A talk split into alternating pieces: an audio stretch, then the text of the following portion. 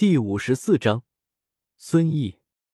黑岩城郊区也有一些房子在，但颇为荒凉。由于远离炼药师工会这样的核心场所，所以一般治安也不好。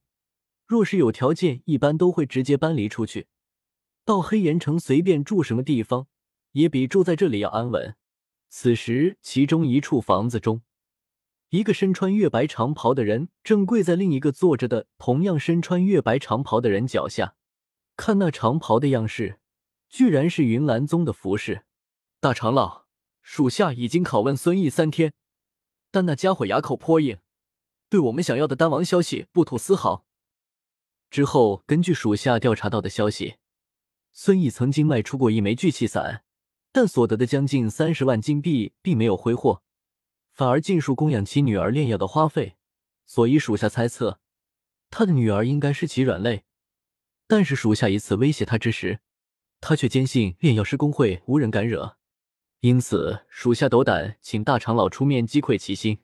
随着跪在地上的人影出声，房间中的气氛变得越发的压抑。废物，连这点小事都办不成！随着坐于上首之人一声怒哼。跪在地上的人影如遭雷击，身体猛地颤抖。大长老恕罪。地上人影猛地磕头求饶道：“哼，前面带路，我倒要看看那个孙毅能有多硬的骨头。”云冷神色阴冷，站起身来：“多谢大长老。”赶紧站起身来。前者走到房间的墙壁之旁，对着其中一块颇高的砖块按下。地面无声的出现一道通往地下的通道，大长老人就在下面。云冷点点头，前者马上会意的在前面走去。通道四周镶嵌着月光石，所以并不黑暗，看起来也不长，不过十几米的距离。走到通道底部是两个相隔的暗室，其中一个便是关押着孙毅。此时孙毅看起来极为凄惨。脸上满是血污，赤裸的上半身上遍布着一道道新的伤痕，其中鞭痕和烙痕最多，有些伤痕甚至皮肉翻卷，难以想象这三天他所受的折磨。看着已经昏迷过去的孙毅，云棱微微皱眉：“云雷，叫醒他。”云雷赶紧走到一边，拿起提起一桶水就往孙毅头上浇去。在冷水的刺激下，孙毅睁开布满血丝的双眼，看着云雷，强忍痛苦道：“不要白费力气了，我是不会说的。”云雷没有看他，而是看着云冷，发现他的动作，孙毅将目光转移到云冷身上，问道：“你就是要对那位大人不利的幕后主使？”云冷并没有去回答他这一问题。而是盯着孙毅的眼睛反问道：“看你对那个人这么尊敬，看来你从一些细节上发现了他的不同之处。这般嘴硬，不过是怕我们最后将你的存在说出来，会受牵连。但是，既然你都可以从一些细节中猜出那个人的信息，那么想要对他不利的我们又怎么会不知道呢？在知道他炼药术的情况下，还敢针对他？”你觉得区区一个黑岩城的炼药师工会可以保护你的女儿吗？云冷的话让孙毅一怔，他大部分担心倒的确是这样的。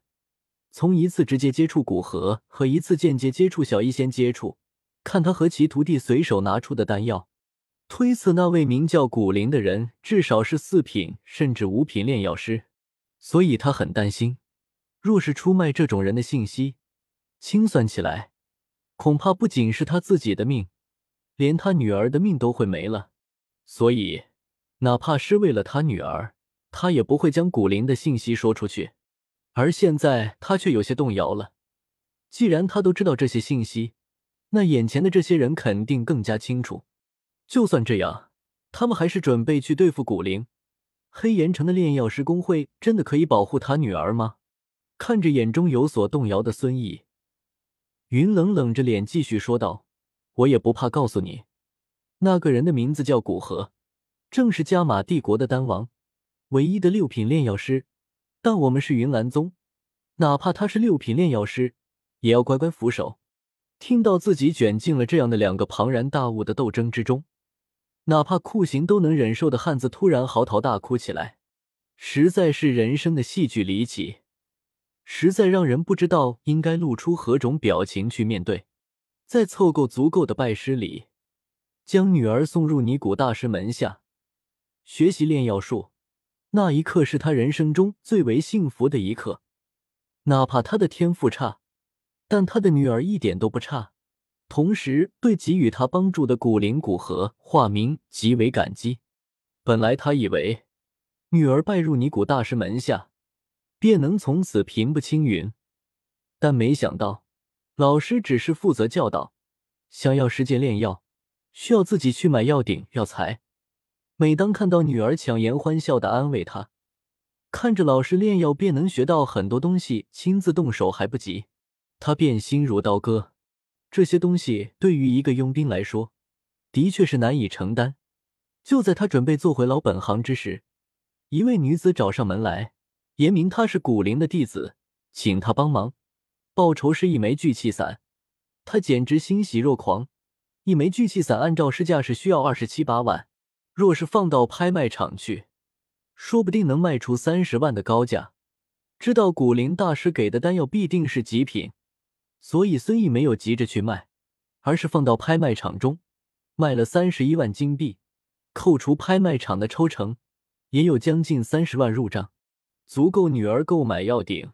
和购买一些简单的药材练手，所以在得到那些金币后，对古灵更加感激，同时心里有一种说不出的敬畏。